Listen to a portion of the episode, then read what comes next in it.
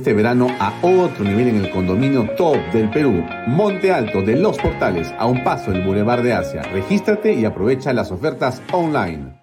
Coldwell Banker Realty, bienes raíces. Coldwell Banker número uno hace 23 años en Estados Unidos. Vendemos tu casa hasta por 20% más que el promedio. Número uno en Florida con más de 12 billones en ventas número 1 en Miami-Dade y Broward. Jimena Preye, 305-904-0631. Coldwell Banker Realty. Delo.pe. Somos especialistas en transporte de carga regular, transporte de concentrado de mineral. También transportamos material y residuos peligrosos y diseño y construcción. Ubícanos a través de nuestra web de log.pe.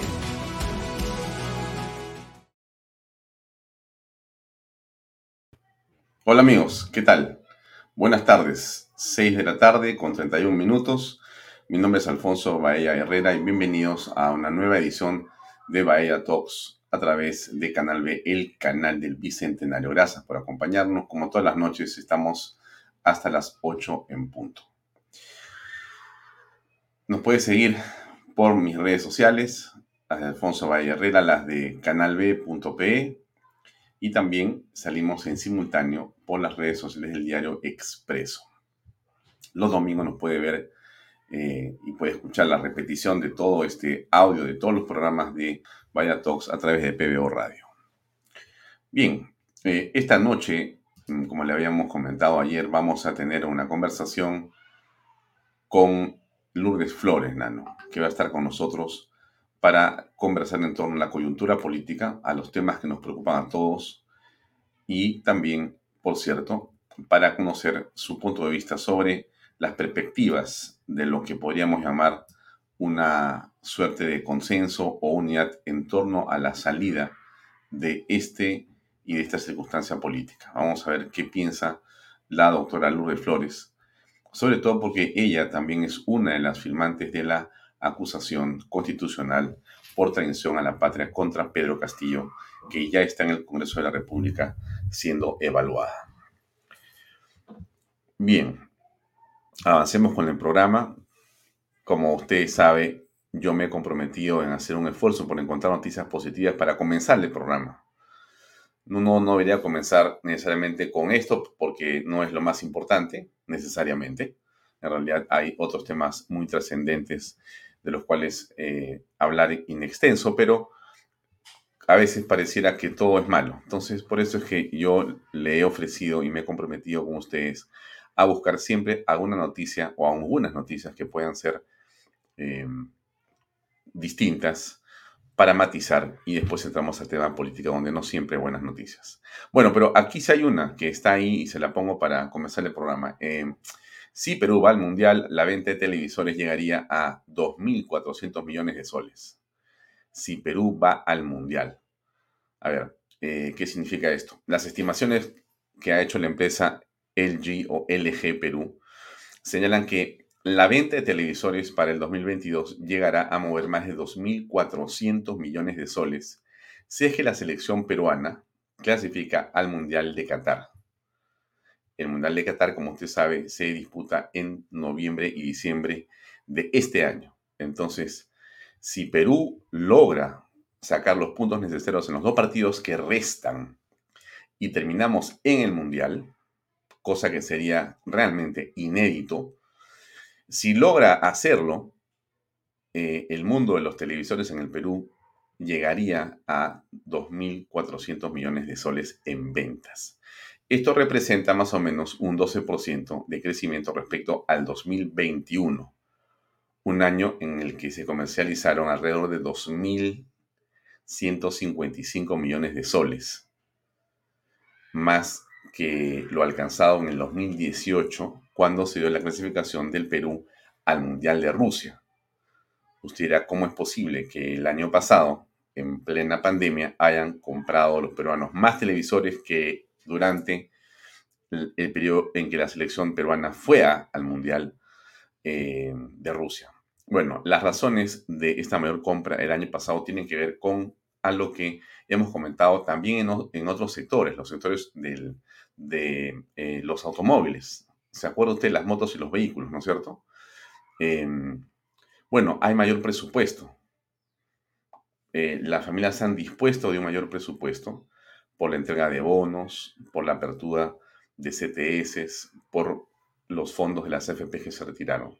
Todo ese dinero que ha existido en las manos de los peruanos ha sido dirigido a comprar televisores y, también lo sabemos, a comprar vehículos, motos y vehículos. Lo contó acá el señor Edwin Dartiano.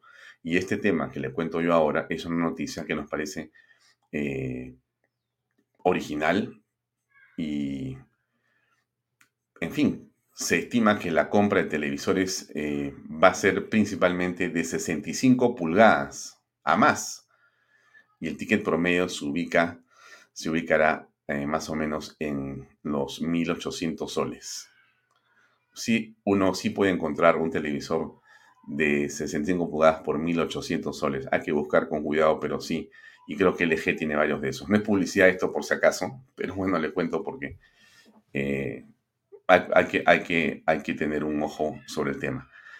Yo hoy día estaba conversando con una persona que sabe muchísimo de deporte, pero muchísimo de deporte, y le comenté esta noticia. ¿Y qué fue lo que, bueno, concluí en mi comentario, ¿no? Eh, hablando, por supuesto, de la coyuntura política y esta noticia que me parecía muy original, eh, yo le dije, en realidad es posible que si Perú va, lleguemos a esos 2.400 estimados por el eje. Pero en realidad yo pensaría que va a superar la cifra, pero ampliamente, porque los peruanos somos de extremos, pues. A veces nos, nos, retraemos porque nos preocupamos demasiado por las cosas y nos sentamos muy eh, tristes por lo que pasa. Y cuando las cosas tienen un horizonte positivo, eh, la gente dice, ah, no va a pasar nada, y se lanza a comprar todo, ¿no? Usted sabe cómo somos en el Perú. Así que, así como tenemos la mejor hinchada del mundo, quizá, quizá terminemos siendo uno de los países que per cápita va a comprar más televisores en el mundo si Perú va al Mundial. No me extrañaría en lo más mínimo. No me extrañaría en lo más mínimo, porque somos así, un país muy emocional, muy emotivo. Y por qué no, la gente preocupada puede encontrar en la distracción de un televisor en casa, de repente, un poco más de distracción para los problemas que tenemos en el país. Bien, esto era eh, en relación a esta noticia que me pareció oportuno comentarla. Los peajes eh, van a subir de 5.90 a 6.30 a partir de este domingo. Esto de los peajes eh, nos debería de tomar un programa completo o más para hablar del tema. Em, los peajes de la vía de evitamiento y de la vía expresa línea amarilla van a aumentar 40 céntimos eh, a los vehículos livianos, pesados y de carga a partir de este domingo 13 de febrero. La concesionaria Lima Expresa cobraba 6.30 eh, en vez de 5.90 debido al reajuste anual estipulado en el contrato con la Municipalidad de Lima. Va a cobrar, perdón. La fórmula eh, para obtener este, este reajuste, eh, según indica la concesionaria, ha sido validada en el 2020 por un tribunal arbitral internacional. La inflación y la variación del tipo de cambio del dólar son elementos claves para definir esta nueva tarifa. Así dice el contrato. Sería muy interesante que podamos conversar o eh, explicar quién hizo ese contrato qué políticas y de qué partidos políticos, bajo qué administración edilicia o edil, perdón, se firmaron esos contratos que llevaron a este, a este tipo de fórmulas que suben y suben y suben los precios. Sería bueno que usted lo sepa. Usted lo imagina, porque pocas veces hemos visto a una política que frente a los medios de comunicación confiesa haber desfalcado al Estado. Pocas veces hemos visto a una autoridad pararse frente a las cámaras de televisión y decir efectivamente, yo acepté las coimas. Yo acepté millones de coimas, millones de dólares y entregué obras a cambio de eso. Pocas veces se ha visto eso y justamente esa, eh, digamos, em, revelación o confesión tiene mucho que ver con las cosas que hoy están pasando en el país y también, por cierto, en algunos peajes. Lo dejo ahí para eh, conversarlo y tocarlo en otro momento. Pero son las cosas que en el país eh, deben cambiar, que debemos superar. Y a veces los peruanos no aprendemos porque creemos o caemos en los discursos eh, agoreros, populistas y falsos de la izquierda y del progresismo. Miren ustedes, y, les cuento esto porque hoy día me llegaron varios videos que quiero compartir con usted unos minutos, pero para la reflexión, se lo voy a poner. Este es eh, en Chile, en el Congreso Constituyente de Chile. Mire usted lo que están diciendo, es muy interesante. A ver, lo voy a poner para que usted lo escuche con atención y tome nota de lo que va a ocurrir. En uno de los países en América Latina, creo que es el país en América Latina, que durante décadas fue un ejemplo de crecimiento económico, de estabilidad, de corrección y de modelo. Ese país que ha tenido cifras de crecimiento y estabilidad absolutamente notables y que era sin duda una isla en América Latina durante muchas décadas, en los últimos meses tomó decisiones políticas distintas. Escuche usted, por favor. Nosotros proponemos un cambio total en la forma de funcionamiento del Estado y también en la administración del poder económico, o sea, de la propiedad de los medios de producción. En primer lugar, proponemos disolver las actuales instituciones estatales y reemplazarlas por una única asamblea que concentre todos los poderes y sea organizada de manera distinta, con representantes electos desde sus territorios y lugares de trabajo. Esto no es una novedad no es un invento nuestro. En Chile, los cordones industriales fueron embriones de poder de la clase trabajadora, con representantes electos en cada fábrica. En Rusia, los consejos obreros y populares, instituciones del poder soviético, eran compuestos por trabajadores electos desde abajo y de forma democrática, sin la influencia del dinero. En segundo lugar, proponemos que todos los representantes políticos puedan ser revocados por sus asambleas de base si no cumplen su mandato y que no puedan recibir más que el sueldo de un obrero calificado. Tercero, proponemos que la tropa de las Fuerzas Armadas tenga el derecho de organización y el derecho a elegir sus representantes. Hoy solamente la oficialidad puede tomar decisiones políticas y esa oficialidad es parte de la clase dominante. En cuarto lugar, proponemos que ningún sector parasitario de la sociedad tenga representantes en el futuro poder estatal, ni la alta cúpula de la Iglesia, ni los dueños de grandes empresas y especuladores, ni la oficialidad de las Fuerzas Armadas. Esos sectores no producen ninguna riqueza, no trabajan y no deben opinar en la conducción del Estado. Por último, esta propuesta viene combinada a la iniciativa que defenderemos en la Comisión 5, que plantea la socialización de todas las grandes empresas del país, minas, empresas de energía, puertos, bancos, etcétera. Todas esas empresas deben pasar al control de la clase trabajadora y el pueblo. Así, de forma democrática, la clase trabajadora podrá definir los rumbos del país y planificar la economía de acuerdo a las necesidades de la mayoría de la población y no de unos pocos privilegiados. Muchas gracias. ¿Cómo eh, llamar a esto? ¿Cómo lo llama usted? ¿Cómo quisiera usted definir o cómo quisiera comentar lo que pasa en Chile en este momento? ¿Quién realmente ha tomado el control político de esa nación? ¿Qué va a ocurrir en el futuro cercano. ¿Cuánto ha pesado el populismo? ¿Cuánto ha pesado la confusión en los jóvenes? ¿Cómo se ha mentido? Le pongo otro, un video más, para que tenga usted un contexto todavía más importante para su análisis. Vamos a ir primero por la escondida, que es la, es la minera privada más grande.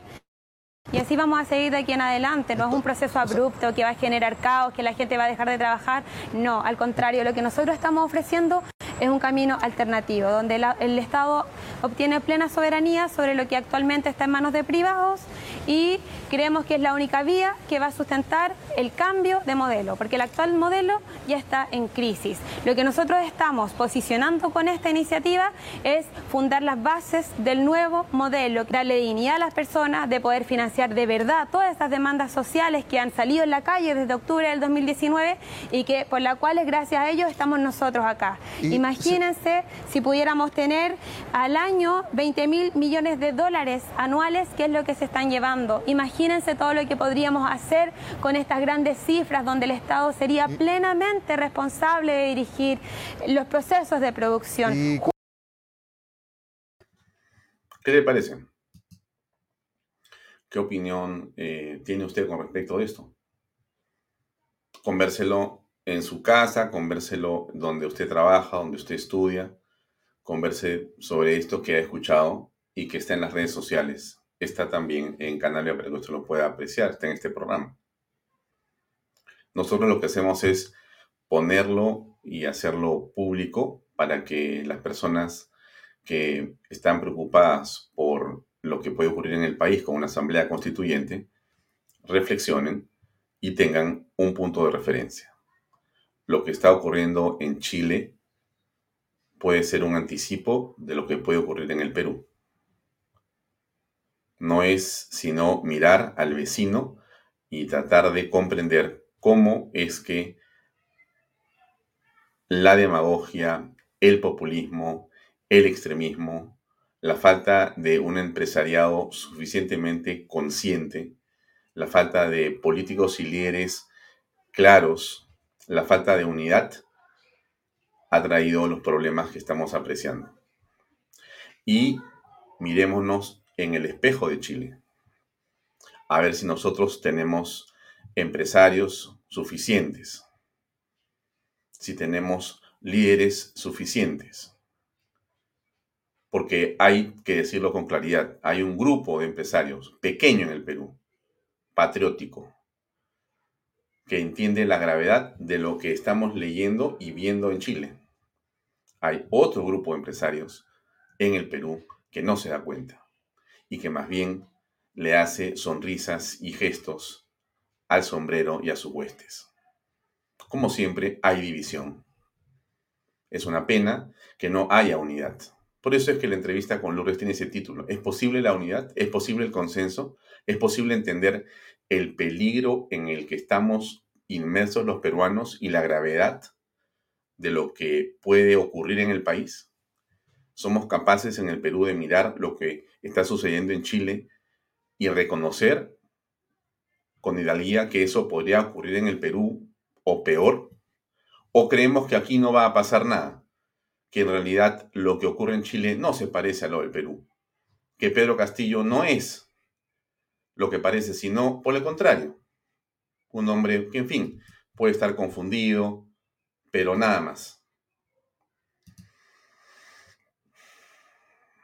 Hay eh, declaraciones que ha dado eh, las personas que ayer estuvieron en el Congreso de la República en torno a la existencia de un registro paralelo en Palacio de Gobierno. Esto también es de suma gravedad. Tampoco es destacado. Hoy día se seguía en ciertos medios todavía con la cantaleta de Mari Carmen y el tema de la presidenta del Congreso, la señora Mari Carmen Alba. Seguían y seguían y seguían dando vueltas, como tantas noticias que son irrelevantes. Un tema como este que le estoy comentando yo ahora, prácticamente desapercibido. En la práctica no ha existido lo que yo le estoy comentando y le pongo en este titular. ¿Qué ocurrió? Que el dueño de la famosa casa de pasajes Zarratea, en Breña, el señor Alejandro Sánchez, amigo del presidente eh, encomiable o histórico o de mucho tiempo, declaró ante la Comisión de Fiscalización que él ingresó a Palacio de Gobierno para la fiesta de la hija de Pedro Castillo sin registrar sus datos de manera adecuada. Explicó que el ingreso eh, que él tuvo fue a través o dentro de un vehículo como pasajero sin registrarse, junto con los sobrinos del presidente y junto con otras personas.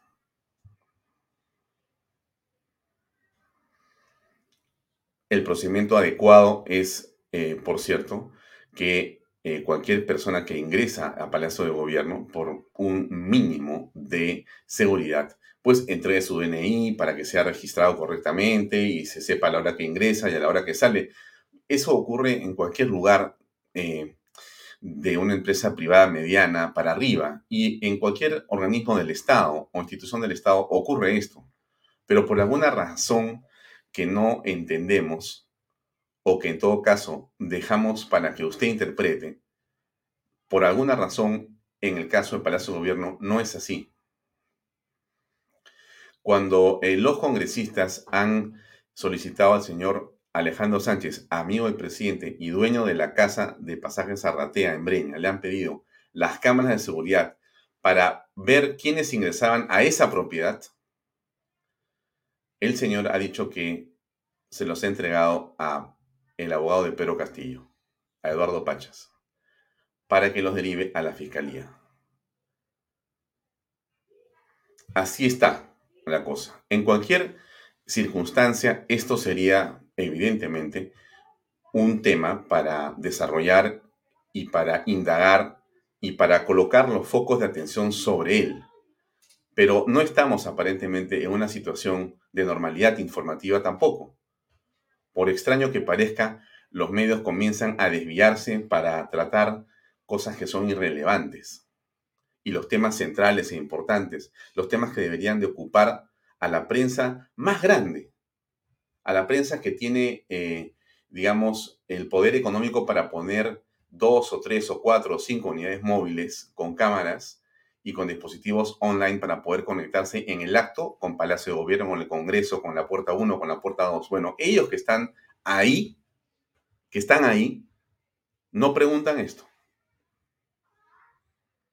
Tienes un enjambre de periodistas y de gente que cubre la eh, actividad que hace el presidente de la República, la que hacen los ministros de Estado principales y lo que ocurre en el Congreso de la República. Pero esas coberturas, con esas decenas de personas trabajando, no tienen a alguien que les dice, oye, pero esto que ha ocurrido aquí es realmente grave. ¿Cómo es eso de que en realidad las personas ingresaban a Palacio sin registro? ¿Quién habla de esto? ¿Dónde están los videos de las cámaras? ¿Qué ocurre con la fiscalía? No hay preguntas, lo que existe es silencio. Lo que existe es silencio. Y eso me parece, y creo que estoy seguro que le debe parecerte también, a lo que debería merecer bastante preocupación. El presidente o expresidente Martín Vizcarra tuvo eh, la idea y la oportunidad de estar sentado frente a Fernando del Rincón y contar su oración sobre lo que ocurre en el país. Yo creo que la acusosidad del periodista del Rincón debe ser eh, seguramente eh, muy importante porque tiene mucha gente que lo ayuda y seguramente le, eh, digamos, facilitará información para saber qué debe preguntar cuando él no conoce los detalles de las coyunturas políticas en los países donde va. ¿Qué cosa fue lo que dijo Vizcarra en el centro de su declaración? Dijo, por lo menos, varias cosas, pero yo he tomado un clip de un minuto para que usted escuche y lo comentemos enseguida, por favor. Yo soy congresista electo. Yo el lunes voy a presentar ante la Corte Interamericana de Derechos Humanos una medida cautelar para que me repongan en el cargo. Y voy a regresar al Congreso.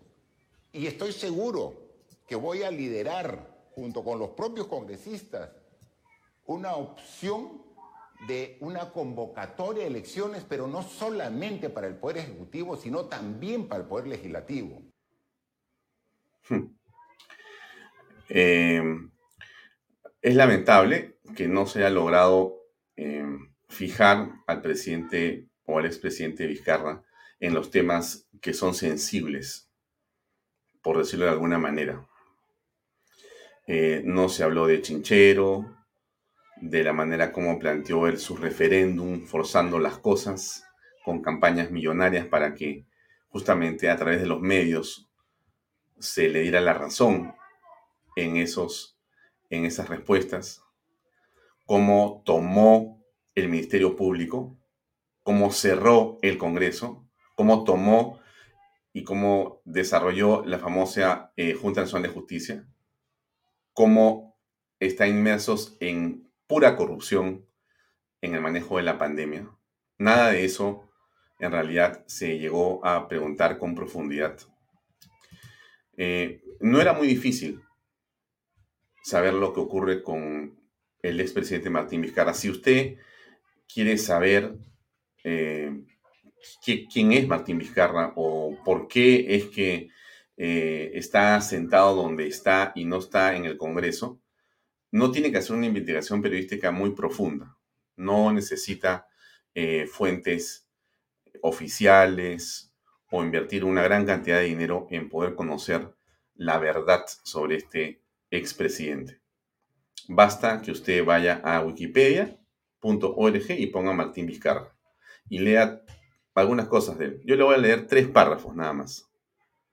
Tres párrafos para que tenga claro todo el mundo y se nos ve la prensa extranjera y si algún peruano tiene poca memoria, pues para que no se olviden de por qué está donde está y por qué debería quedarse donde está hasta que la justicia, dormida por el momento, se encargue de él como corresponde. Y en su, digamos, biografía, por llamarlo de alguna manera, porque alguien podría llamarle prontuario, pero en la biografía del señor Martín Vizcarra en Wikipedia dice a lo que quiero leerle a usted. En septiembre del 2020, el Congreso peruano inició un proceso para declarar la permanente incapacidad moral de Vizcarra por haber faltado a la verdad y obstruido las investigaciones en sede congresal y penal. Tras revelarse grabaciones que implicarían a Vizcarra y su entorno en coordinaciones sobre las investigaciones del Ministerio Público y del Congreso de la República. La declaración de incapacidad moral no obtuvo los votos requeridos el día 18 de septiembre del 2020. Pero usted se acuerda qué es lo que había hecho Vizcarra. Se acuerda cómo manipulaba los audios, cómo indicaba que se borraran los ingresos de una u otra persona, los benditos ingresos de Palacio de Gobierno, nuevamente como en el caso de Castillo, nuevamente como objetivo de las personas que no quieren transparencia. Continúo leyendo. En octubre del 2020, parlamentarios de la bancada Unión por el Perú, PP, y de otros partidos presentaron una segunda moción para declarar la permanente incapacidad moral de Vizcarra tras haberse revelado en diversos diarios que cinco aspirantes a colaboradores eficaces habían relatado ante la Fiscalía sobre presuntos pagos ilícitos por parte de empresas constructoras a Vizcarra cuando se desempeñaba como gobernador de Moquegua. El 9 de noviembre, Vizcarra asistió al Parlamento a ejercer su defensa según lo establecido por el reglamento del Congreso y luego del debate, el Congreso declaró la vacancia por incapacidad moral. Este señor expresidente es un incapaz moral. Está vacado inmoral. Eso es el señor Vizcarra, expresidente del Perú. No termina ahí. En febrero del 2021 se vio envuelto en el escándalo Vacuna Gate. En las elecciones generales del 2021 postuló al Congreso por el partido Somos Perú. Sin embargo, debido al juicio político seguido en su contra, se encuentra inhabilitado para ejercer la función pública por 10 años repito, se encuentra inhabilitado para ejercer la función pública por 10 años. Este es, depende de cómo usted lo quiera ver, el prontuario o la biografía del señor Martín Vizcarra en Wikipedia. Puede usted entrar y tenerla a la mano. Cualquier persona tiene acceso a esta información. No soy periodista de investigación, pero esto es lo real lo verídico y lo que hemos vivido los peruanos, además. Absolutamente claro. y lo escuchamos al señor Martín Vizcarra diciendo que va a regresar porque quiere que lo repongan y que él va a hacer que en el Congreso, porque lo que importa es que se vayan todos, porque es lo que ha dicho adicionalmente el día de ayer, que el Congreso tiene que irse sin ninguna razón y sin una justificación, obviamente, siempre tratando de pescar a río revuelto. Ese es Martín Vizcarra, como para que no nos olvidemos de él. Bien, hay un rechazo eh, masivo al ministro de Salud, Hernán Condori Machado. Realmente es eh, muy evidente, porque lo vemos en diferentes espacios eh, noticiosos, que de uno u otro lado, de una tendencia o la otra, más bien ahí sí hay un consenso en que este señor, este caballero, no debería seguir eh, adelante. No debería seguir siendo eh, ministro de Estado. No parece eh, muy fácil. Le han preguntado al señor primer ministro, pero no ha dicho nada. Hoy día se ha conocido una serie de pronunciamientos de instituciones este, de diferente tipo yo le pongo solamente la carta de un grupo de especialistas que trabaja o trabajaban en el MINSA hasta hoy. Esta carta, como usted ve, es el encabezado, dice señor doctor Hernán Condori Machado, ministro de Salud. El equipo consultivo de alto nivel ECAN, constituido mediante resolución ministerial número tanto, encargado de recomendar los criterios y consideraciones éticas en la toma de decisiones respecto a la priorización de grupos a ser vacunados durante la ejecución del Plan Nacional de Vacunación contra el COVID-19, lo saluda cordialmente y hace llegar a usted lo siguiente. La suscrita en representación de los miembros del ECAN, Virginia Alicia Garay Cochea, Eduardo Renato Vázquez, Ladislao Alberto Tutaya, Juan Francisco Rivera y Gabriel Emperatriz Minaya, Gabriel Minaya, en cumplimiento del compromiso ético y responsabilidad asumidos desde nuestra Constitución, nos vemos en la necesidad de presentar nuestra renuncia irrevocable por no existir a la fecha condiciones para un ejercicio autónomo y consecuente del encargo. O sea, hasta la vista. Virginia, Garay Cochea, Canon, presidenta Ecan Minsa, renunciaron. Un equipo que entendemos es importante, eh, seguramente es estratégico, y no debe ser eh, fácil reemplazarlo. ¿Por qué ocurre esto? ¿Por qué estas personas han decidido renunciar? Al parecer, la situación dentro del MINSA es realmente insoportable. Déjenme salir de ahí. Insoportable. Al eh, Premier le han preguntado hoy día qué va a hacer. Y él eh, me parece que no tenido una respuesta muy clara al respecto. Se lo pongo acá por favor. La federación se ha sumado al cuestionamiento de la designación del ministro de Salud.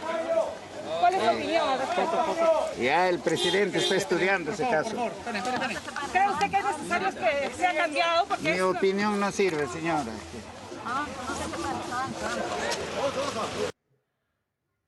Como dice el señor Aníbal Torres, primer ministro, su opinión no importa aunque parezca una declaración eh, sorprendente, eso es lo que ha dicho el señor Aníbal Torres. El presidente del Consejo de Ministros dice que su opinión no importa y que en realidad el presidente verá qué va a hacer con él.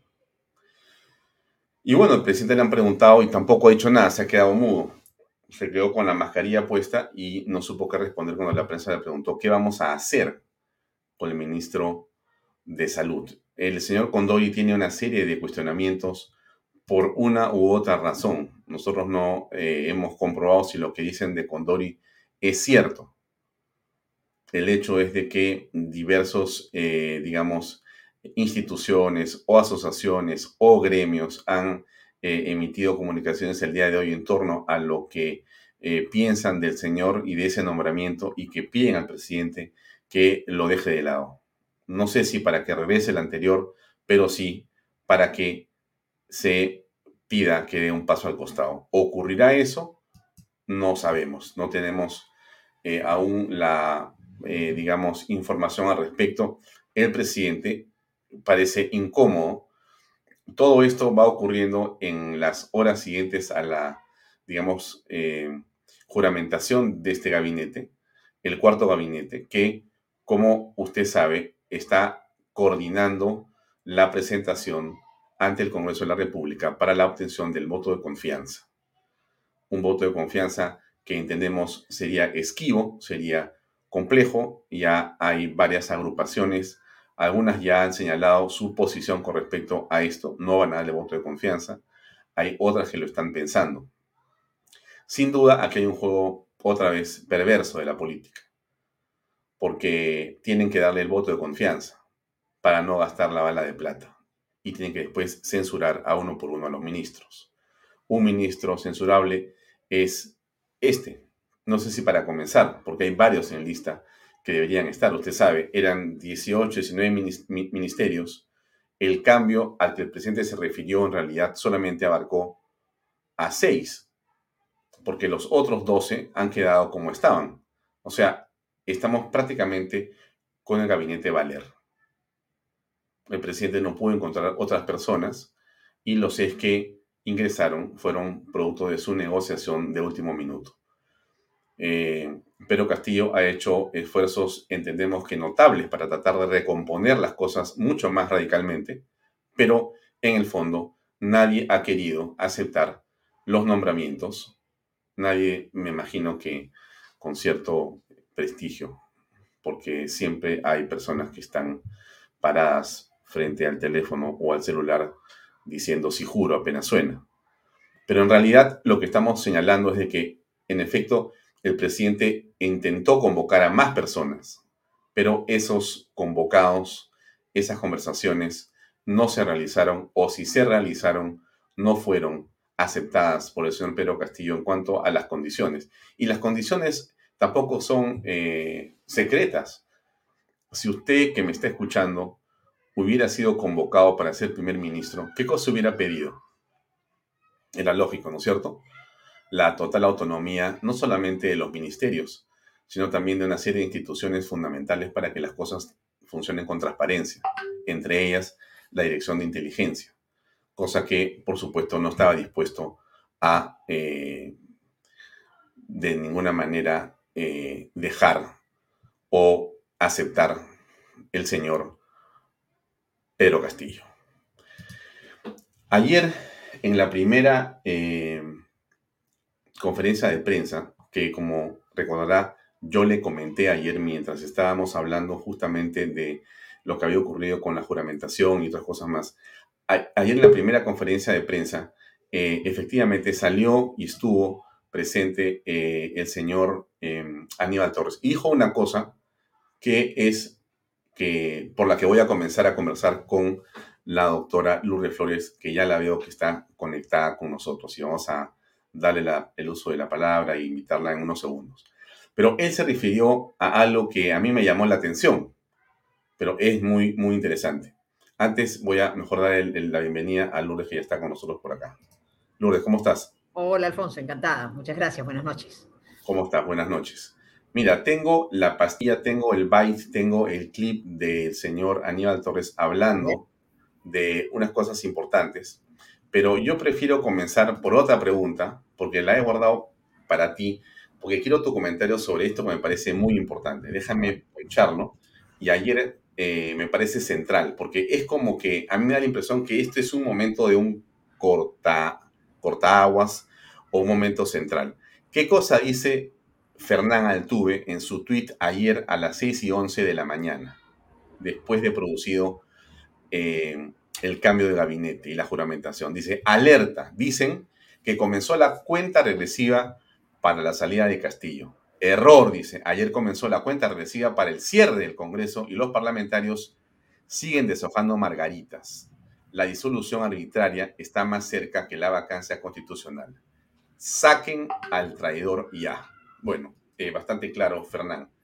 Eso es lo que te preguntaría. ¿Qué opinas de este pensamiento, estimada Lourdes? A ver, yo coincido con, con Fernán, un tweet que leía ¿no? ayer, ayer ha sido, ¿no es cierto? Lo leí. Incluso eh, estaba con algunos amigos parlamentarios y lo comentamos. Eh, coincido con él que eh, la situación y la decisión del Congreso es urgente.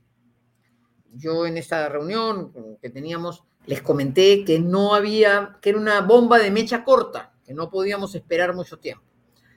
Y creo que cada día se va haciendo, o sea, se va haciendo, por lo menos de mis interlocutores, había conciencia que las decisiones tienen que tomarse ya. Eh, no, no quiero mm, tampoco satanizar a quienes están haciendo un esfuerzo, más bien hay que dirigirnos a aquellos que estaban indefinidos, dubitativos, pensando que, en fin, la gobernabilidad primero, ahora encontremos otras fórmulas, porque yo sí estoy, en eso estoy plenamente de acuerdo con Fernando Altuve y creo que amigos, es, es pública mi posición, que estamos en un momento en que hay que tomar cualquiera de los caminos sobre los que conversaremos, exigir la renuncia, mirar la vacancia, abrir el camino de la acusación constitucional, pero hay que resolver el problema del gobierno, presidente y vicepresidenta, ya. En eso estoy totalmente de acuerdo con Fernando. Ya, ahora, eh, si no te he entendido mal, tu percepción al decir que este es un gabinete de mecha corta, no, no, no, la, la, situación crítica, Alfonso. O sea, el hecho que si el gobierno, que si el Parlamento no toma decisión, el camino que Fernán está planteando es absolutamente claro. Ellos, ellos no han cejado en su empeño de cerrar el Congreso y de ir a la Asamblea Constituyente. Es un camino que está atrasado. Eso es lo que creo que es de mecha corta. Eso hay que resolverlo pronto. Ya, entonces, quiere decir que tú eh, percibes que este gabinete más bien es de confrontación y que el objetivo, en todo caso, claramente está ahí de cerrar el Congreso en cualquier momento. Sí, y si tú me preguntas, para mí el gabinete es absolutamente secundario, es decir, ¿qué decisión se toma el gabinete? La que, la que resulte más práctica. Lo que hay que tomar ahora es el camino decidido, eh, empeñoso, tenaz de las, bueno, las tres alternativas que dice, la exigencia de la renuncia con mucha movilización ciudadana, con mucha fuerza, con mucha exigencia. Yo no creo que se va a producir la renuncia, pero me parece muy lógico que se demande y que se, y que se exija.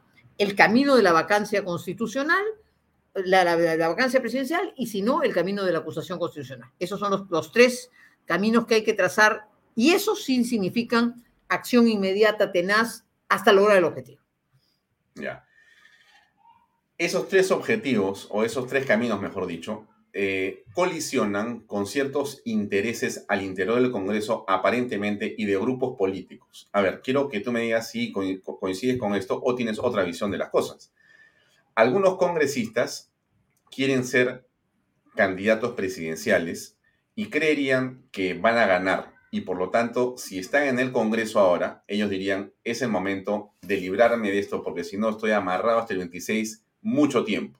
En cambio, con esta situación, sea vacancia, sea destitución, sea renuncia, cualquier camino, uh -huh. me libera del Congreso. Si es que también se vaca a la señora Dina Boluarte o se le pide que renuncie y ella renuncia, asume Mari Carmen y convoca elecciones generales, uy, sale por ahí y efectivamente es general para todo. O sea, se va a Congreso y se va también la fórmula presidencial. Me está diciendo que es el pensamiento de algunos. De algunos, de algunos. Okay. ¿Tú cómo ves el, eh, la elección general? La elección general, ¿cómo la aprecias? Doy mi punto de vista con toda claridad. Discrepo con esa tesis. Comprendo que hay algunos colegas, abogados y opinólogos que están en esa línea, pero yo no creo eso. No. En mi concepto, por supuesto, creo que el camino de solución a esta crisis, excepto la, la renuncia, que es un acto presidencial, está en manos del Congreso. Y eso es lo constitucional y eso es lo que hay que demandar. Y sea el camino de la vacancia o sea el camino de la acusación y destitución, son dos caminos perfectamente constitucionales. Producido ese hecho, también estoy absolutamente claro que eh, la situación política y el momento en que estamos eh, viviendo hacen que la permanencia de la señora Boluarte, aunque sea la que co corresponde constitucionalmente suceder, es inviable. ¿Por qué? Porque lo que se ha producido es una crisis de gobierno en el Ejecutivo. En consecuencia, que la señora diga, no, yo soy, en fin, el nuevo rostro para la gobernabilidad. No, señora, acá se ha producido una crisis dramática de, de, de ingobernabilidad, de caos en el Perú, de insostenibilidad en el lado del Ejecutivo. El Parlamento toma su tarea en mi concepto, la interpretación correcta, comprendo que pueden haber otros puntos de vista, es que las elecciones generales son para presidente de la República, no el Parlamento. El Parlamento tiene que continuar en sus funciones hasta el año 2026 y solo se produciría, en mi concepto, una sucesión presidencial. Se dice que em, en contrapeso a lo que estoy diciendo, que entonces habría un presidente que no necesariamente tendría una bancada, que podría darse el caso, podría darse el caso de un gobernante que no tuviera parlamentarios. Efectivamente, eso se puede producir, es verdad. Eh, solo en el año, cuando Paniagua entró, tan, tan no era esa la regla que los parlamentarios decidieron eh, hacer una reforma constitucional y dictar una disposición transitoria, precisamente porque la regla era la que estoy diciendo, solo había que eh, dejar de lado al presidente. Y la razón por la que eso es así, por la que se dio en ese momento, como lo recordaba bien Juan Cheputo en un momento hace unos días, es porque en ese momento hubo un cuestionamiento a la compra de parlamentarios. Entonces, claro, el caos, la crisis había, se había dado en el Parlamento con mucha fuerza, además de la renuncia por fax del presidente de la República. Entonces, sí estaban afectados los poderes, pero acá el Parlamento no está afectado en nada. El Parlamento cumpliría su deber constitucional con valentía, con seriedad, eh, sin exabruptos, consiguiendo los votos necesarios, 87 si fuera vacancia o 67 si fuera acusación constitucional. Y en mi concepto, el Parlamento tendría que darse por cinco años. De modo que quien también esté viendo en esto la posibilidad de una fuga, me temo que no está en la tesis correcta. Dicho eso, si como consecuencia de las cosas, porque la política también es el arte de negociar, porque, porque el momento actual, queridos amigos, es un momento en el que yo estoy convencida que ayer había que tomar la decisión, pero hay que conseguir los votos. Y conseguir los votos significa negociación, entendimiento, diálogos, acuerdos. Y si como consecuencia de esos acuerdos hay que buscar otras soluciones, hay que buscarlas. Ahora, que no sea pues el señor Vizcarra, vaya caparazón, ¿no? El que nos dicte desde, desde su entrevista que él quiere regresar al Congreso, además, ¿no es cierto?, para conducir a la renuncia general. No, eso no es así. Pero si como consecuencia de una negociación, de un diálogo, hay diversos caminos que hay que recorrer para lograr los votos, hay que hacerlo, sin ningún rubor. Está en peligro la democracia peruana, está en peligro la viabilidad de nuestro país, estamos permitiendo que se destroce el Perú hay que tener la mente muy abierta, mucha cintura y mucha flexibilidad y mucha cabeza fría para encontrar puntos de encuentro y lograr votos necesarios. El argumento que señalan las personas que dicen que definitivamente tienen que irse todos es que el Congreso está inclusive con un nivel de aprobación menor que el que tiene el presidente de la República. Entonces, si una de las razones o uno de los argumentos es que nadie ya acepta al presidente de la República, ¿por qué si entonces nadie acepta tampoco al Congreso de la República, este tendría que quedarse y no más bien tirar todas las barajas de las cartas nuevamente? Ese es el argumento que dan. He escuchado sobre todo en la izquierda caviar, la izquierda progre, ¿no es cierto?, esta tesis de váyanse todos, como diciendo exactamente hay que volver a, tirar las cartas y volver a barajar el juego. Es verdad también que algunas personas lúcidas e inteligentes comparten ese criterio. Vuelvo a insistir en mi tesis la crisis de la envergadura que nos hace pensar a, personas que somos demócratas y, que no, tenemos ningún rubor de decir esto es insostenible, a pesar que somos, en mis 40 años de vida política, no, no, me imaginaba diciendo las cosas que estoy diciendo, pero es que tampoco me imaginé vivir la situación tan desgraciada que estamos viviendo. En consecuencia, ¿Dónde se ha producido la crisis? En el Parlamento no puede caernos bien, puede no caernos bien, hay gente con la que uno simpatiza más, pero la crisis no se ha producido en el Parlamento. La crisis es una crisis del gobierno, del Poder Ejecutivo. Es ahí donde hay que resolverla. Ya. Dicho esto, entonces regresamos a la figura de qué camino podría ser el que habría que tomar o podría tomarse. ¿Cómo no? Pero antes de tomar o ver qué caminos, insisto, está la acusación de ustedes, la constitucional, hay una traición a la patria que hay que ver cómo se va a formular. Hay una eh, vacancia por incapacidad moral, que es un tema de 87 votos, en fin, y hay eh, un tema de renuncia, ¿no? Tienes como tres posibilidades. Pero, pero, pero, antes de ver esos caminos, que, que, vamos a verlos uno por uno, te rogaría que me digas qué te parece el gabinete del señor Aníbal Torres, por una razón muy sencilla. Él ayer se ha presentado y ha dicho claramente que está en otro papel, que su papel ahora es el de conciliar, que no va a aceptar ningún tipo de provocación ni va a caer en nada, sino se va a portar casi diríamos como un Boy Scout, un niño estupendamente bueno. Y ha dicho lo siguiente, que es lo que quería justamente eh, que eh, escucháramos. A ver, por favor, ahí va. Como ustedes conocen desde un inicio, cuando asumí la cartera del Ministerio de Justicia y aún antes, en la etapa de la campaña, expresé, no una vez, sino una y otra vez, que soy partidario de la economía social de mercado que está regulada en la Constitución, que significa tanto mercado como sea posible y tanto Estado como sea necesario para poder combatir los monopolios, los oligopolios y las posiciones dominantes que perjudican a la población.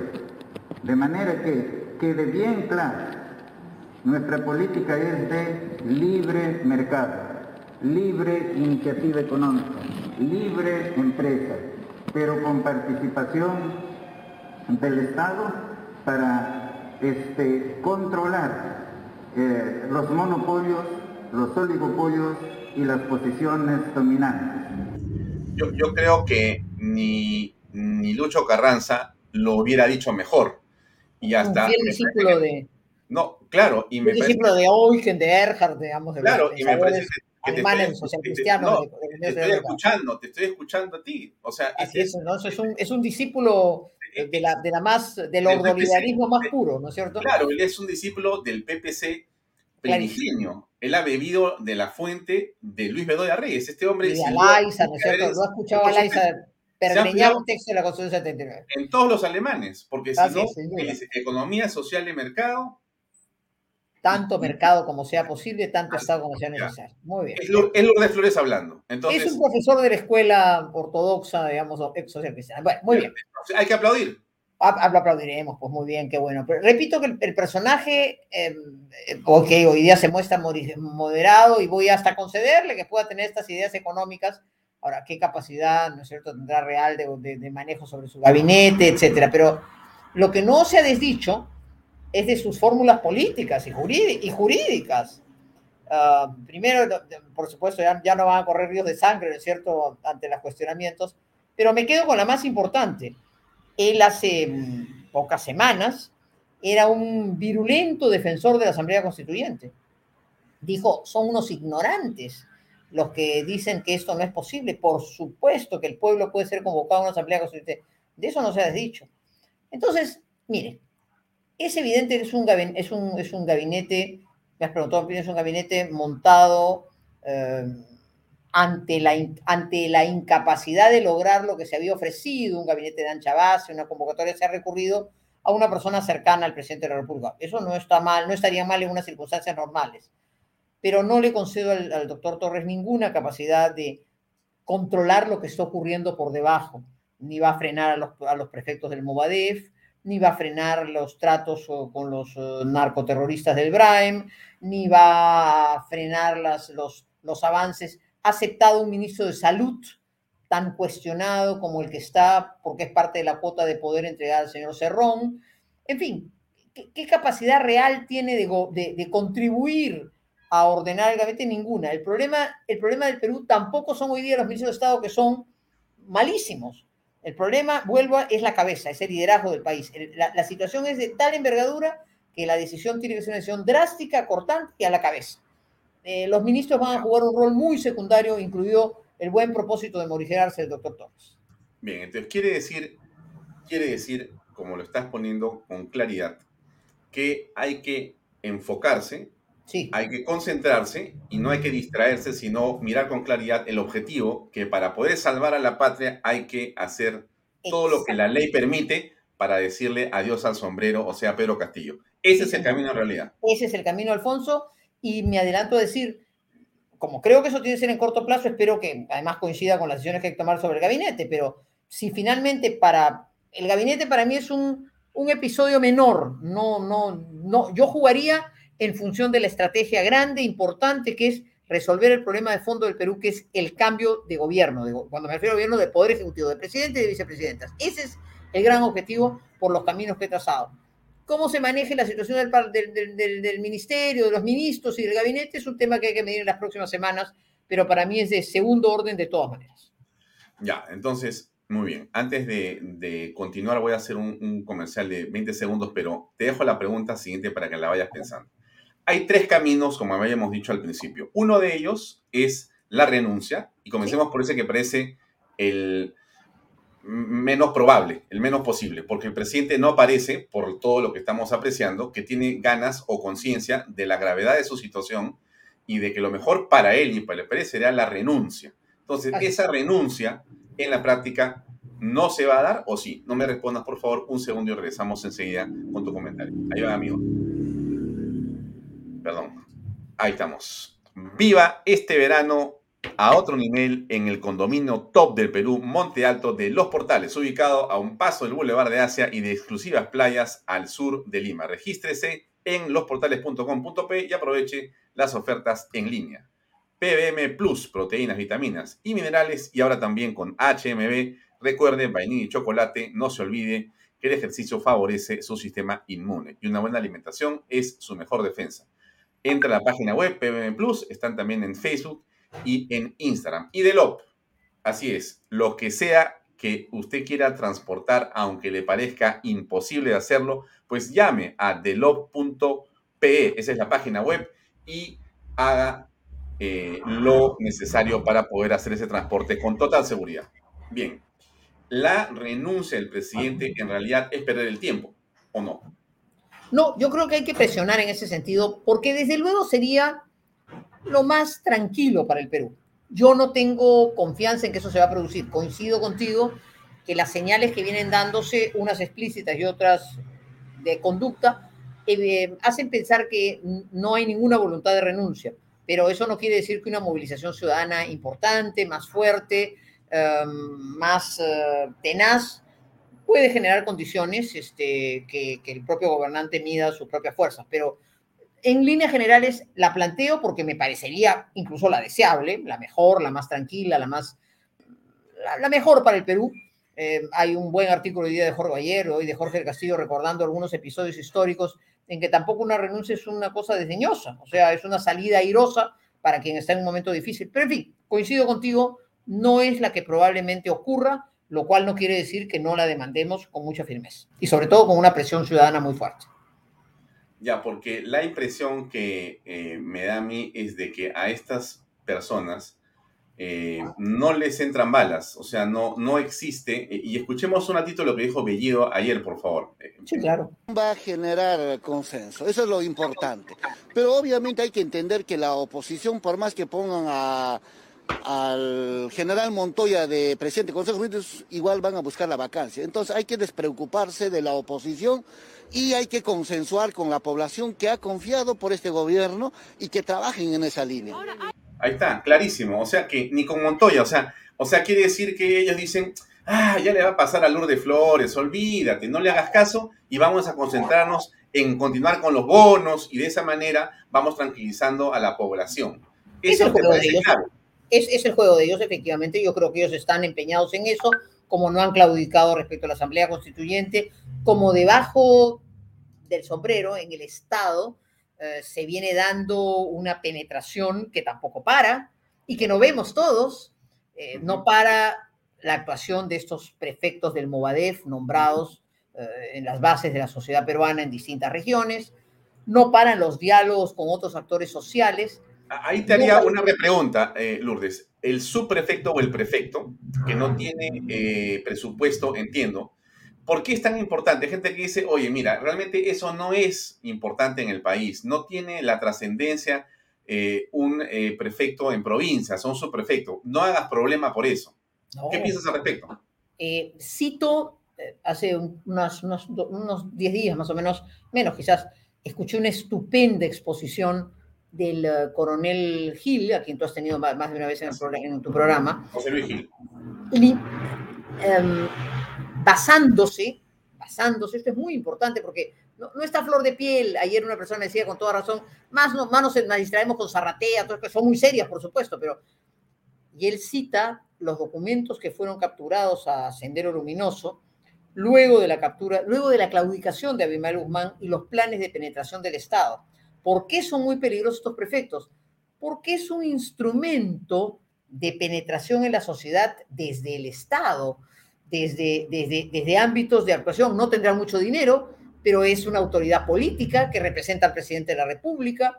Alguien me comentó que hace dos o tres semanas uh, en un encuentro estos prefectos habían dicho nosotros somos el representante del presidente de la República, cosa que es verdad, ¿no es cierto? En consecuencia, tienen que sentir el gobernador regional, el, el, el, el alcalde, por supuesto, el director regional de tal, de tal ministerio, el, comisario y el juez, que nosotros somos la autoridad política. Entonces, la autoridad política, claro que pueden hacer son ojos y oídos, como dice muy bien el señor que, este mensaje, Hernán, y son operadores políticos de un plan de penetración a través del Estado, del Movadef, del FENATE, de un movimiento radical, para también tender puentes con otros actores. ¿Por qué se ha empeñado Cerrón en poner a un ministro impresentable de salud?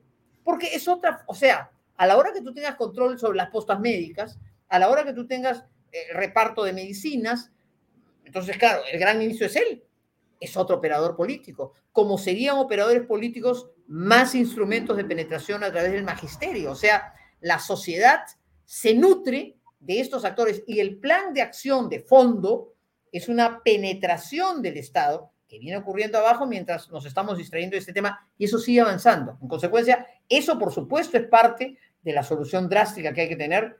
Queridos amigos, y si logramos como mensaje extraordinario al mundo, América Latina para comenzar al mundo, que los peruanos vencimos al comunismo y no permitimos que penetrara, no nos seguimos. Hemos dejado a lo largo de estos años que esto avance y si no actuamos después de vencer con mucha firmeza y con mucha inteligencia sobre todo, pues habremos sido unos grandes cándidos que hemos dado una gran batalla para no vencer de verdad. Pero el día de hoy ese es un peligro muy grande y por supuesto nada, eso es esa razón por la cual no va a venir acompañado de una renuncia que libere el campo para actuar. Hmm. Bien, entonces, la fórmula o la forma o el camino de la renuncia en tu eh, concepción podría estar todavía vigente si la calle lo pide así. Si en realidad y además creo que unas manifestaciones populares en todo el Perú que fuerzan y, y qué va a ocurrir como en Canadá, vas a cerrar las pistas, los camiones van a bloquear las carreteras, se paraliza la nación hasta que se vaya. ¿Algo así? Bueno, si hay un movimiento creciente de resistencia democrática, pacífica, eso puede tener efectos, como no, efectos políticos indiscutibles. ¿no? Yo creo que hay que caminar en esa dirección, siempre, por supuesto, moviéndonos en campo estrictamente pacífico. Ahora, para poder llevar las cosas por ese camino, Lourdes, se necesita una articulación, pero también que me parece el público reconozca el camino, vea una perspectiva y también, eh, eh, eh, también se vea representado en algún liderazgo, o no es necesario. Creo que tú me has invitado a un, un, diálogo que, que, que, ha sido una pregunta. ¿Es posible la unidad?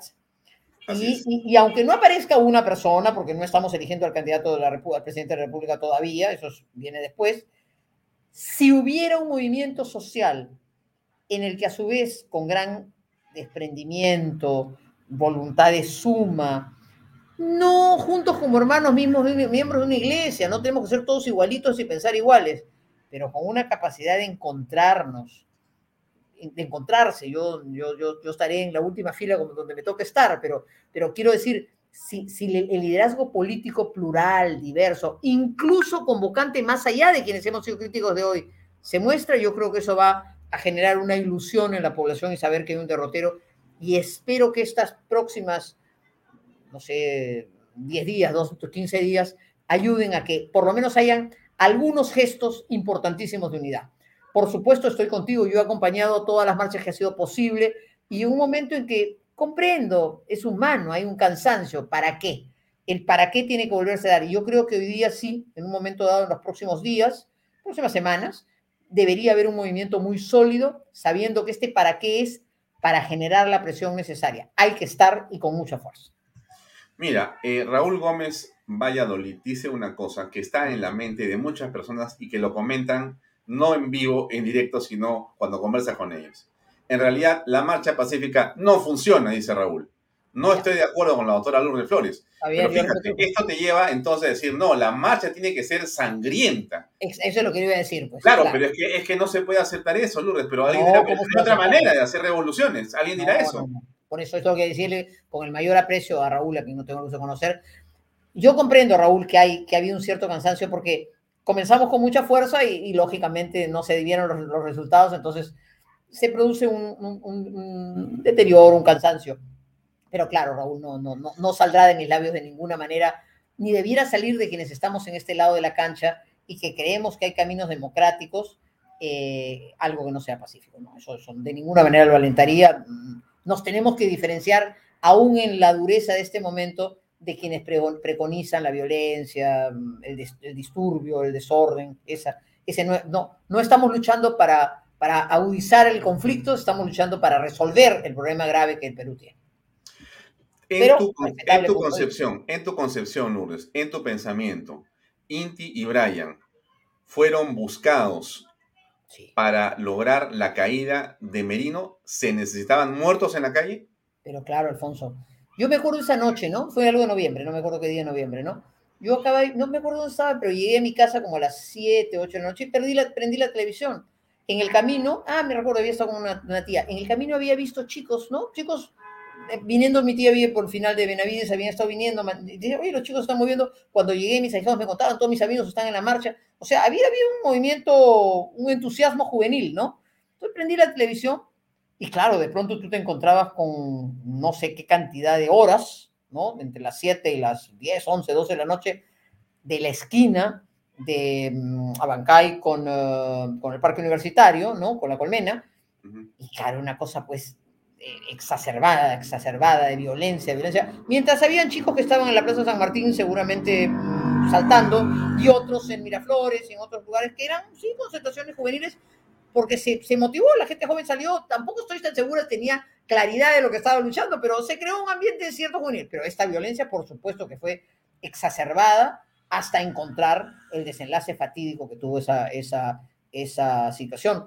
Todo lo cual nos hace ver qué lejos y qué injusta la acusación contra Merino, contra Antero Flores Arauz, contra el propio ministro del Interior, cuando evidentemente fue un hecho de exacerbación provocada, que obviamente, contestando la pregunta anterior o la, el comentario anterior, de nuestro lado no puede existir de ninguna manera. Eso nos haría perder toda la legitimidad de la justa causa por la que estamos luchando.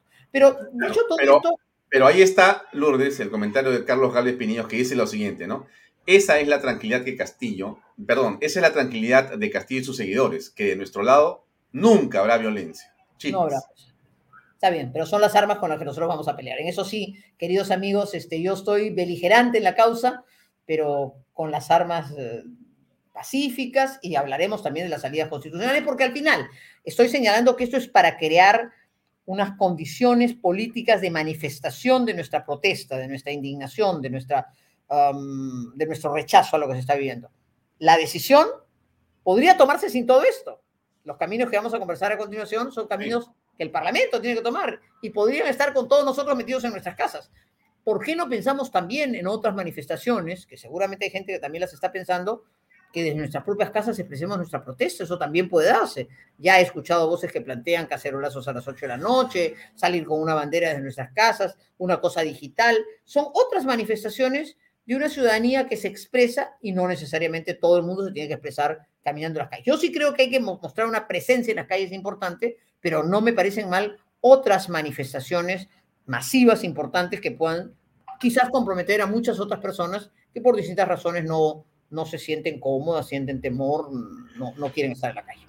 Bien, ahora hablemos entonces de la segunda opción, déjame poner en segundo lugar el tema de la vacancia por la votación de incapacidad moral y en todo caso 87 votos que dice el reglamento del Congreso.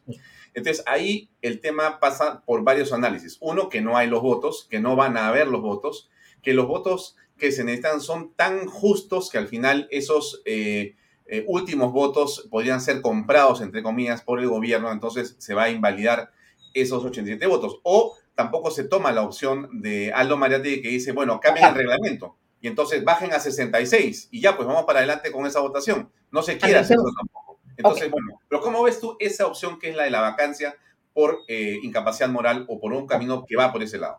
Muy bien. Eh, tengo entendido que distintos grupos ya han comenzado a contar. Como yo he sido varios años parlamentaria, eh, cuando, cuando la gente se junta y comienza a hacer números, cuántos somos, ¿no? Ya es porque hay por lo menos un camino trazado. Entonces hay que ver cuántos somos. Eso hace algunas semanas no existía. La gente decía, ay, no, yo, la gobernabilidad, chao. No. Hoy entiendo que la gente está contando y eso me parece muy bien. Y efectivamente, si somos realistas, eh, el esfuerzo necesita eh, una convocatoria más allá de los núcleos eh, más radicales. A ver, yo creo que en el Parlamento podríamos hablar de tres grupos que podrían confluir hacia, una, hacia lograr los 87 votos. Luego voy a comentar lo de algo.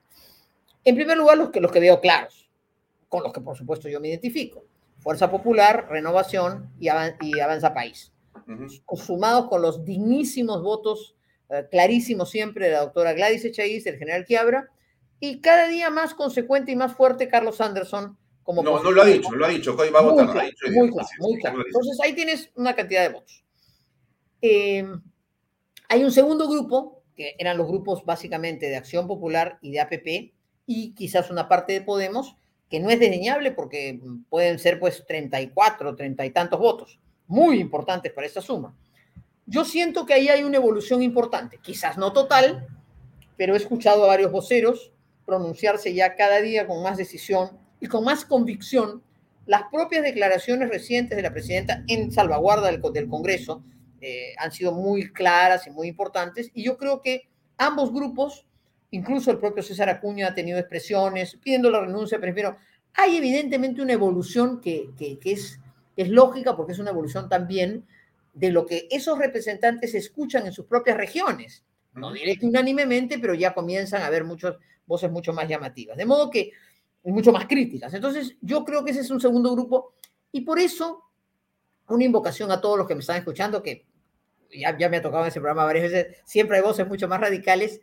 Queridos amigos, ese grupo tenemos que jalarlo, tenemos que no hay que insultarlo, no hay que aislarlo, hay que atraerlo, hay que jalarlo, hay que, hay que hacerle sentir que sería suicida en un momento como este colocarse al borde del abismo y tirarse. ¿Por qué?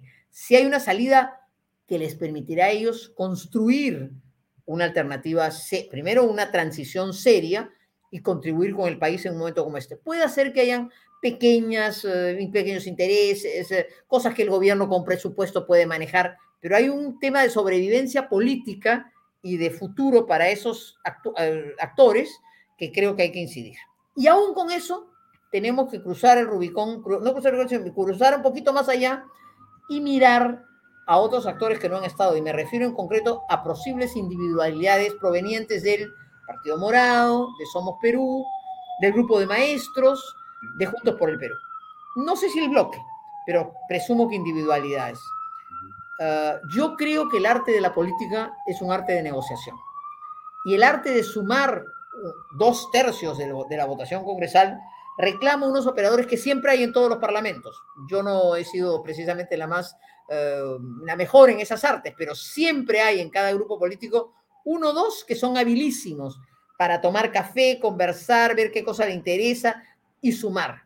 Esa negociación política a nadie tiene que hacerle, que causarle escosor.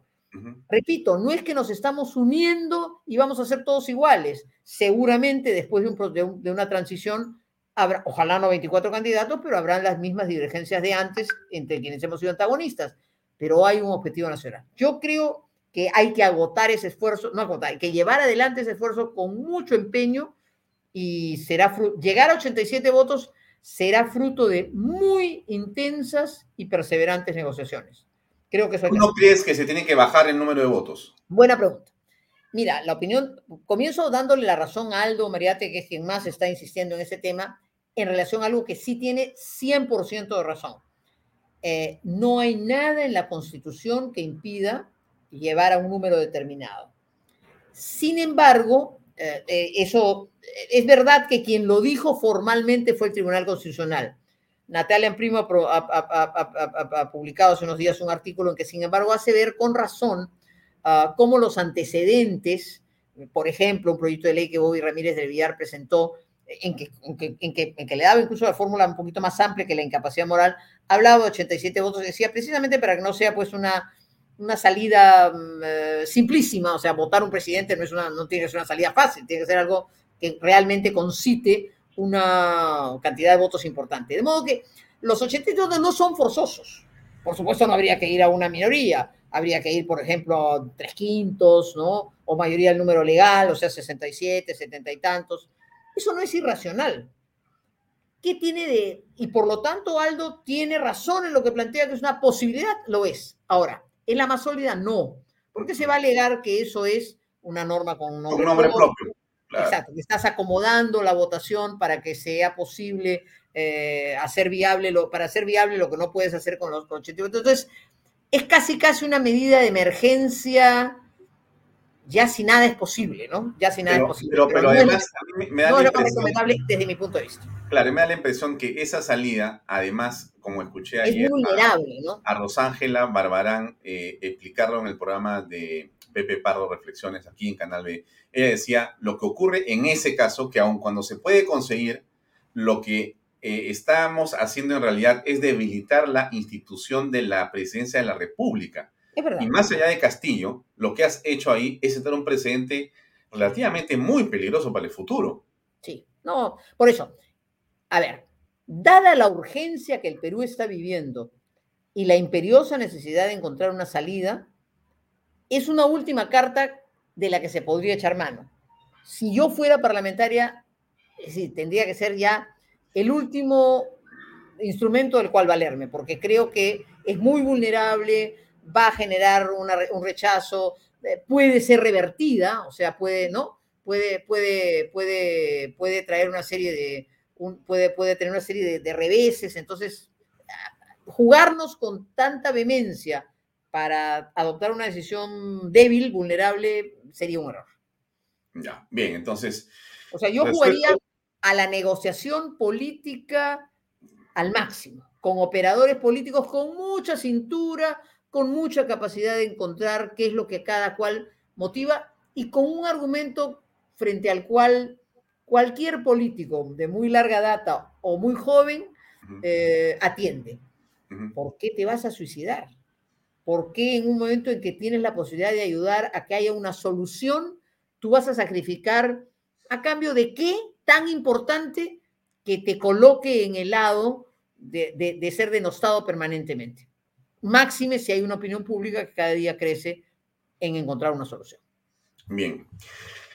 Claro, el tema de la renuncia, que tiene por medio, en todo caso, la presión de la calle, que había que organizarse, etcétera. Claro, el tema de la vacancia, que necesita una filigrana de política para poder negociar esos votos. Es posible, pero ahí está. Inconveniente reducir a 66 o a los números que sea, entonces no va por ahí. Nos queda la tercera opción que se abrió hace unos días, cuando apareció esa acusación constitucional donde firmas, entre otras personas, tú, ¿no es cierto? Y entonces dicen, aquí ha habido una traición a la patria. Nosotros hemos leído aquí varias veces el 325 del Código Penal y a eso se agrega el del Código eh, Militar y etcétera, ¿no es cierto? Y al final dices, caramba, esto sí es una cosa grave. Pero la pregunta es, a ver, ¿cómo es que eso se está procesando y cómo se procesaría y qué cosa ocurriría en ese caso? Por favor, explícalo. En primer lugar, quiero decirles, amigos, que se trata de una vía adicional, nadie es dueño de la verdad y, por supuesto, este no es un tiempo de, de protagonismos. Hay que encontrar la salida que sea más viable y voy a explicar lo que tiene de bueno y lo que tiene de desventaja. Lo, lo mejor que tiene eh, una fórmula que vaya por una acusación constitucional es que solo necesita 67 votos, mayoría del número legal de representantes. O sea, el Congreso tiene 66 en realidad, tiene 130 eh, integrantes, 65 más 1, con 66 votos se decide una acusación constitucional. Quiero además señalar que he escuchado voces que dicen en realidad en el Perú no hay un juicio político, no hay lo que los gringos llaman un impeachment, y no es así. El artículo 99 de la Constitución es un juicio político que termina en unas sanciones, destitución, suspensión eh, o inhabilitación, o combinadas estas, estas medidas. Lo que pasa es que para el presidente de la República, el artículo 99 hay que leerlo unido a otro artículo, el 117, que dice que solo por cuatro cosas puede ser acusado y eventualmente sancionado un presidente de la República, sin perjuicio que eso pueda ir al Poder Judicial a seguir su curso. Una de esas circunstancias es la traición a la patria. Entonces vienen las voces reflexivas y críticas que dicen, ya, pero es que una sola declaración no puede constituir una traición a la patria, a pesar que el artículo 325 del Código Penal habla de un acto y el Código de Justicia Militar dice el que de cualquier manera. ¿Por qué consideramos nosotros que hay elementos para que el Congreso pueda concluir que con esa declaración si hay un camino trazado hacia la traición a la patria. Primero, porque una cosa son las sensatas o insensatas opiniones que yo esté dando en este programa, eh, que constituyen la opinión de un ciudadano. No obligan a nadie, no comprometen a nadie, y usted estará de acuerdo o en desacuerdo, pero no comprometo a nadie. Cuando el presidente de la República habla, el presidente personifica a la nación, dirige las relaciones exteriores, eso sí tiene un impacto jurídico. Esto fue definido en un caso internacional muy interesante que fueron las explosiones, de los ensayos nucleares en el Pacífico. En ese, en ese tema, la Corte Internacional de Justicia, la Haya, dijo que cuando un presidente de la República y el presidente francés había dicho que no iba a hacer ensayos nucleares, opinaba, estaba hablando la nación. Había un efecto jurídico. No estoy diciendo que la declaración de CNN, el presidente de la República, haya generado un efecto jurídico, pero son unas declaraciones políticas de relevancia que en la justicia internacional se han llegado a decir que pueden comprometer a un Estado. Pero agrego esto que es quizás lo más importante y sobre lo que agradezco poder explicar. Además, esas declaraciones han trazado un camino.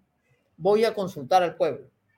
Y voy a consultar al pueblo es un camino que ya está en marcha con la Asamblea Constituyente. Entonces, completemos la idea.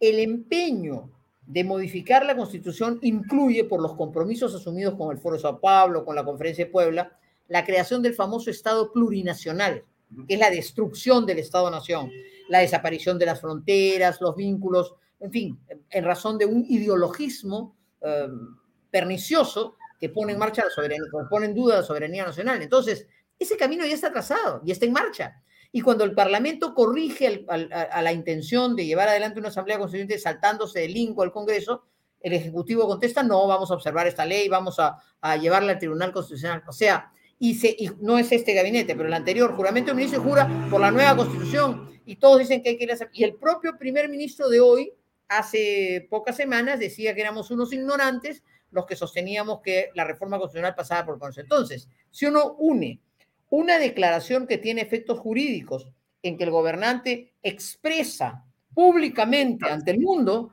¿no es cierto? Que, bueno, si el pueblo boliviano quiere, yo consulto al pueblo. Y hay un camino en marcha y además hay efectivamente la plurinacionalidad atenta contra la soberanía nacional, por supuesto, José Luis. Y ese es el plan latinoamericano ya empleado en Venezuela, en Bolivia, en Ecuador, que gracias a Dios ha triunfado el señor Lazo en las últimas elecciones. Chile, está siendo destrozado con la Asamblea Constituyente precisamente por la integración de esta plurinacionalidad. Y está, nos acompaña José Luis y él mismo nos ha hecho saber cómo dentro de los planes de alianzas mayores, de ampliación de la actuación de Sendero Luminoso vía el Movadef, vía el FENAT, etcétera, está este vínculo internacional expresado públicamente en, en los documentos del Foro de San Pablo, así como en las conferencias de Puebla. Entonces, hay que darse cuenta de la, del riesgo que esta aparentemente ilusa declaración o improvisada declaración del gobernante tiene. Todo eso nos ha llevado a plantear una acusación constitucional que la subcomisión. ¿Cuál es el trámite? Primero, la subcomisión de acusaciones constitucionales tiene que calificarla, tiene que nombrar a un, se llama parlamentario delegado, que es el, es el investigador del caso, eh, y finalmente esto se presenta a la subcomisión, si la comisión, subcomisión lo aprueba, eh, va a la comisión permanente y si la comisión permanente lo aprueba, va al pleno. Me dirán ustedes, ¿es largo? Es un poquito más largo, tampoco es eterno. Es un tema que puede, puede tener pues 30 días, ¿no? 45 días a lo sumo. Ya, pero en todo caso, eso que se está produciendo, que es en este momento esa evaluación, va a terminar en una semana o dos. Perfecto. ¿Qué va a pasar ahí? Se va a producir una sustentación, se va a invitar al acusado, que es el presidente o a su abogado, se produce esto, pero eso es más o menos 30 días. Si hay temperamento, ustedes que han presentado y que tienes contactos tú en el Congreso, ¿cómo sientes el temperamento? Eh, yo estaba muy entusiasmada que mañana el tema se iba a ver y admitir, digamos, calificar y admitir. Me dicen que por razones que no logro entender no se va a ver mañana, pero espero que sea en los próximos días. Ah, para que yo estoy segura que hay los votos necesarios en la comisión para comenzar el proceso. Luego, ah, el temperamento, el temple, la conducción que ponga ese parlamentario delegado, eso es fundamental. Ese parlamentario delegado tiene en sus manos todas las posibilidades de citar, de indagar, de pedir a la Cancillería información, de, reunir toda la información que hay sobre RUNASUR, sobre la noción de plurinacionalidad, todo lo que esto significa también en la ruta de penetración de la droga. Es decir, el tema da para tener en corto plazo muchísima información, que a su vez contribuye a que los peruanos estemos con los ojos más abiertos de otros riesgos, o quizás del riesgo de fondo más importante que hay en juego cuando se pretende eh, imponer un cambio constitucional, que es una especie de, es una idea refundacional en que, en que se rompe incluso el Estado-Nación con la noción de, de, Estado plurinacional. Entonces, nos hemos preocupado mucho por el lado económico, que es fundamental, por supuesto que es fundamental, pero un cambio constitucional tiene una serie de otros riesgos, como estos, que están dentro del plan de acción, influidos por el G2 cubano, por, por las acciones en toda América Latina, en Venezuela, en Bolivia, desgraciadamente ahora penetrando en Chile y me temo que muy pronto en Colombia, todo lo cual te hace ver el clima uh, tan peligroso del que Perú es parte y que viene discurriendo sin prisa pero sin pausa, avanza, avanza, avanza, avanza. Todo eso, todo eso podría ponerse sobre el tapete con una corta pero tenaz investigación. Eh, déjame simplemente compartir un segundo para que la gente vuelva a ver este video de que me llegó a mí sobre el tema eh, de Chile. Creo que es este que está acá. Vamos a ir primero por la escondida, que es la, es la minera privada más grande, y así vamos a seguir de aquí en adelante. No es un proceso abrupto que va a generar caos, que la gente va a dejar de trabajar.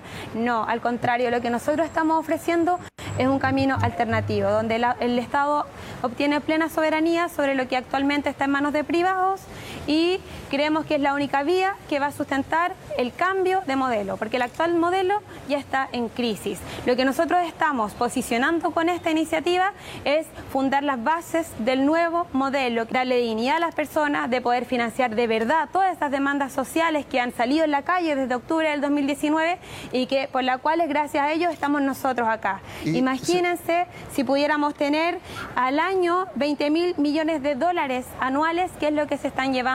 Imagínense todo lo que podríamos hacer con estas grandes cifras donde el Estado sería plenamente responsable de dirigir los procesos de producción. ¿Qué te parece eso? Es un discurso pues absolutamente trasnochado, ilógico.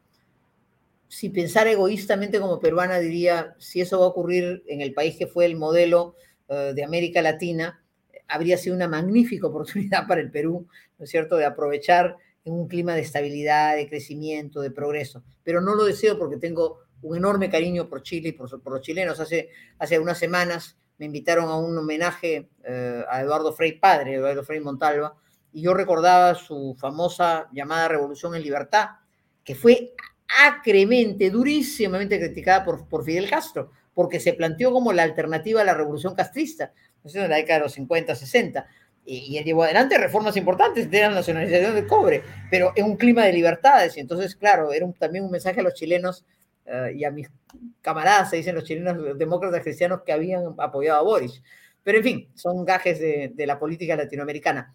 En resumen, este es un, un, capítulo tremendo, pero junto con eso, querido Alfonso, hoy es hablar del Estado plurinacional, han, han, han concebido cincuenta y tantas etnias que podían tener ciertas autonomías, fin, creo que esa Asamblea Constituyente va a ser un Frankenstein, ¿no? O sea, el resultado va a ser un Frankenstein. Eh, y a eso, vamos de la nariz si es que permitimos ir a una Asamblea Constituyente. Eso es, eso es impensable, eso no lo podemos permitir de ninguna manera. Te pediría eh, dos mensajes para cerrar, si, me, si fueras tan amable de, de lucubrarlos mientras leo mis mensajes comerciales. El primero, eh, al presidente de la República si el presidente que eh, sé que no ve diarios, no lee, no escucha, no ve, pero alguien de buena voluntad le hace ver este video donde tú le dices algo sobre lo que está pasando y le sugieres qué hacer, ¿qué sería ese consejo que le darías al presidente si te dijera, a ver, doctor Lourdes, con su experiencia en este momento, sensatamente, ¿qué cree que debo hacer por el país? Ese es el primero. Y el segundo mensaje que te pediría, si me puedes formular, a los jóvenes del Perú. Porque hay un desencanto con la política. Y la pregunta es, ¿cómo se pueden enganchar otra vez? Déjame poner la publicidad y enseguida venimos con ambos, por favor. Bien amigos, viva este verano a otro nivel en el condominio top del Perú, Monte Alto de los Portales, ubicado a un paso del Boulevard de Asia y de exclusivas playas al sur de Lima. Regístrese en losportales.com.p y aproveche las ofertas en línea. PBM Plus, vainilla y chocolate ahora con HMB. Recuerde que el ejercicio favorece su sistema inmune, lo encuentra en pbmplus.pe y también a través del Facebook y el Instagram. Y no se olvide que lo que sea que usted quiera transportar en el Perú hacia cualquier parte lo puede hacer y encuentre y busque la información en delob.pe. Bien, Lourdes, ¿qué le decimos a Castillo? ¿Qué le decimos a los jóvenes? Por favor. De todo corazón, si yo fuera el mejor amigo de Castillo, le diría, mira, cuando tú abres un libro de historia del Perú, cada presidente tiene un cuarto de página. No más que eso. Tu cuarto de página hasta ahora solo tiene cosas negativas. Podría mejorar si tú tienes un gesto digno. Renuncia ya. Tu renuncia puede hacer que ese cuarto de página termine diciendo, fue consciente de la situación, renunció y le dio una salida al Perú. Y ese cuarto de página mejoraría muchísimo. De la, la historia del Perú no te va a recordar sino por eso. Eso se lo diría yo si fuera sinceramente su mejor amigo. Y a los jóvenes del Perú, ¿qué les decimos? Yo les diría que soy consciente que hay muchas razones para estar insatisfecho. Que la política peruana de la que yo soy parte durante tantos años probablemente no ha satisfecho ni en acción concreta, ni en rostros, lo que tú como joven rebelde, que quieres cambio pronto, necesitas. Sin embargo, o reclamas. Pero esta es una hora en que te necesitamos para sumarte a una necesaria recuperación, para ti mismo. Necesitamos tu voz y tu compromiso juvenil porque todo lo que estamos haciendo es para que tú, joven, tengas un futuro mejor. Y nada me haría más feliz que seas parte de este esfuerzo en el que te necesitamos tanto. Muy bien, Lourdes, muchas gracias por... Encantada, Alfonso, muchísimas gracias. Hasta otra oportunidad para seguir en Brega. Muchas gracias, muy amable. Muchas gracias. Buenas noches. Bien, amigos, era Lourdes Flores Nano. Terminamos ahí el programa. Mañana nos vemos, como siempre, a las 6 y 30 de la tarde aquí para una nueva edición de Vaya Talks por Canal B, el canal del Bicentenario. Gracias por acompañarnos y muy buenas noches.